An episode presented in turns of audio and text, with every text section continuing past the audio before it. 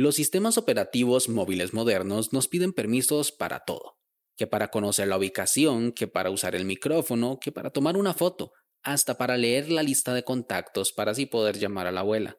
Y tanto mensaje de permisos puede abrumar a cualquiera. Por eso hoy vamos a revisarlos.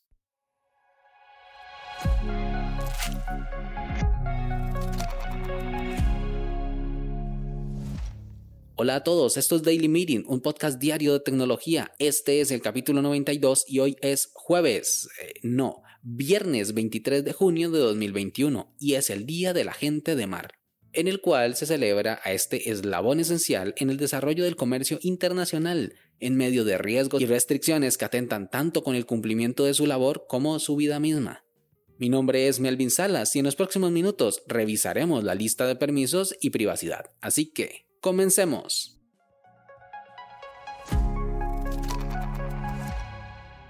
No sé si les he comentado que tengo ya un mes con un iPhone 10R y estoy bastante contento con él.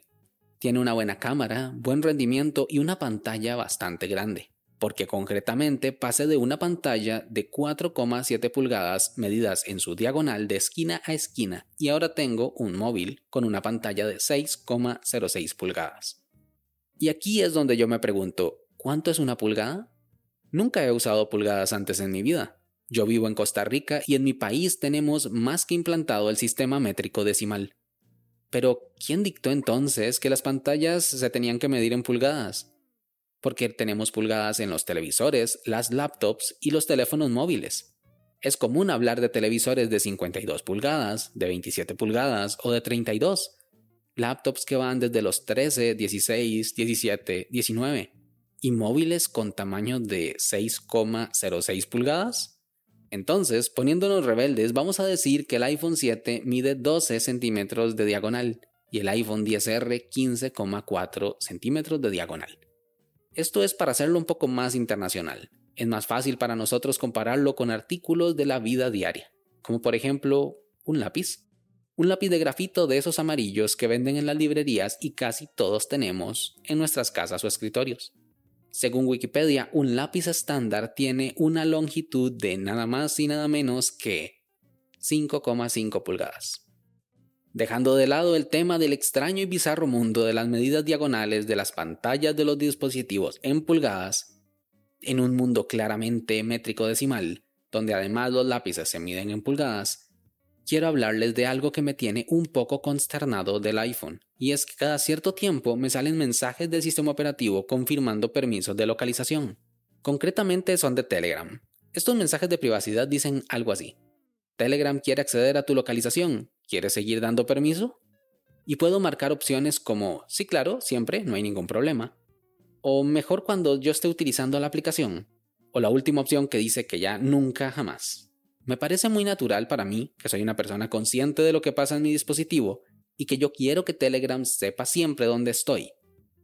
Pero me intriga pensar que hay personas que no tienen ni idea sobre qué marcar cuando salen estos mensajes. Entonces vienen a mi mente personas como mis padres que cuando utilizan sus dispositivos lo menos que están pensando es sobre la lista de permisos que les solicita su teléfono cuando lo utilizan. O si Mark Zuckerberg sabe dónde están ellos los sábados a las 3 de la tarde Así que me he dado una vuelta por los permisos de iOS y he encontrado que están demasiado granulados. Por ejemplo, desbloqueo el iPhone, voy a configuración, bajo a privacidad y me aparecen 17 permisos distintos, que de buenas a primeras me parece que son demasiados.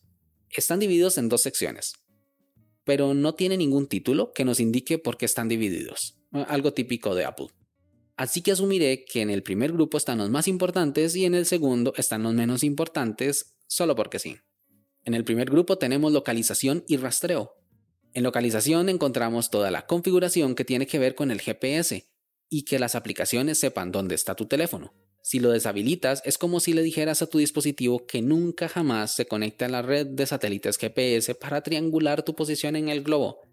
Pero la localización va más allá, ya que utiliza sensores como los de Bluetooth, antenas celulares, Wi-Fi y cuánta cosa pueda utilizar para saber dónde está tu dispositivo. Deshabilitarlo es impedir que cualquier aplicación sepa dónde está localizado tu teléfono. Solo hay una aplicación que puede habilitar nuevamente los servicios de localización, aunque sea de manera temporal, Y esa aplicación es Buscar mi iPhone, que tiene el poder absoluto de habilitar el GPS solo si lo has marcado como perdido. Ahí mismo, dentro de localización, hay una opción de avisos de ubicación. Esto permite, cada vez que una aplicación solicita los permisos de localización, visualizar un mapa con nuestras posiciones anteriores, con el fin de ser consciente de qué información vamos a compartir con esta aplicación de manera visual. Después de eso tenemos la opción Compartir mi ubicación, en el cual habilitamos o deshabilitamos la opción de que tanto nosotros como los miembros de nuestra familia de iCloud puedan ver dónde está nuestro dispositivo con la aplicación Encontrar. Si salimos de esta pantalla, vemos una lista de todas las aplicaciones que han pedido permiso para localizar nuestro dispositivo, y es muy probable que sean la mayoría de aplicaciones que tienes en tu móvil. A cada una de ellas le podemos autorizar o denegar de manera individual este permiso, además de decirle si puede conocer nuestra localización siempre, solamente cuando está abierta, o sea, en primer plano, cuando la estamos usando, y también le podemos decir si va a conocer nuestra ubicación precisa con una precisión de metros o aproximada con una precisión de algunos kilómetros. Y ya todo esto resulta bastante abrumador. Apple introdujo esta opción de habilitar y deshabilitar la localización individualmente por cada aplicación desde iOS 4 pero el sistema operativo ha evolucionado en los últimos 11 años y ahora se necesita este nivel de detalle por aplicación. Si salimos a la pantalla de privacidad podemos ver las opciones de rastreo, las cuales son por aplicación igual, se pueden permitir o denegar. Y esto lo que hace es permitir, como su nombre lo indica, el rastreo por parte de esta aplicación, que permite cruzar los datos con otras aplicaciones. Yo personalmente lo tengo deshabilitado desde que esta opción está disponible en iOS 14.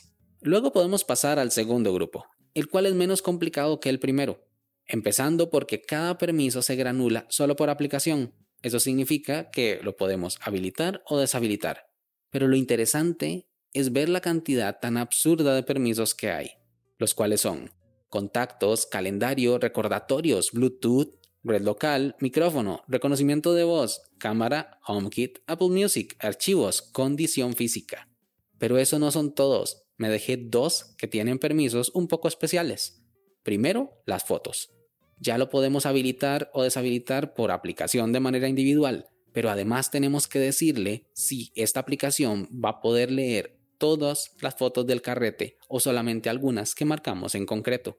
Y por último, la aplicación salud, lo cual también podemos habilitar y deshabilitar de manera individual cada aplicación, pero además tenemos que darle permiso a cada una de las diferentes opciones que tiene por dentro la aplicación salud, como lo son energía, frecuencia cardíaca, pasos, sueños y las decenas de opciones que tiene esta aplicación dentro. Podemos concluir que las opciones de privacidad de iOS no están granuladas, sino están granuladísimas. Y cada vez que una aplicación pide permiso, me permito identificar tres tipos de usuario que pueden interactuar con estos mensajes.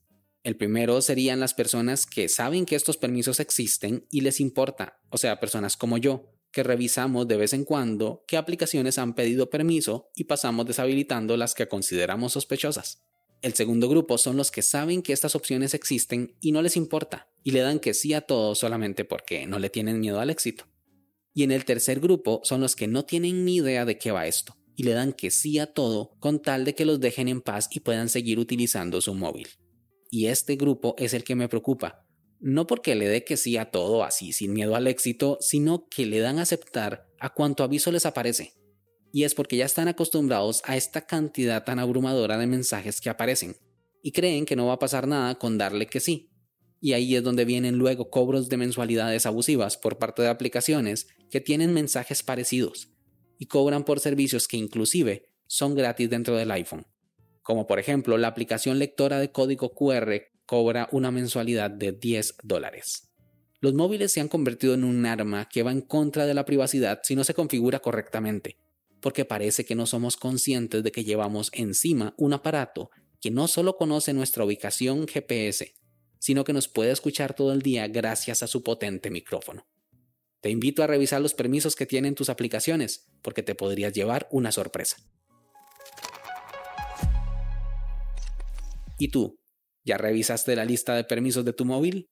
Sin más, este episodio llega a su fin. Recuerda dejar tus comentarios en Twitter, arroba Melvin Salas. Si quieres estar atento sobre los capítulos futuros, no olvides suscribirte desde tu aplicación de podcast favorita.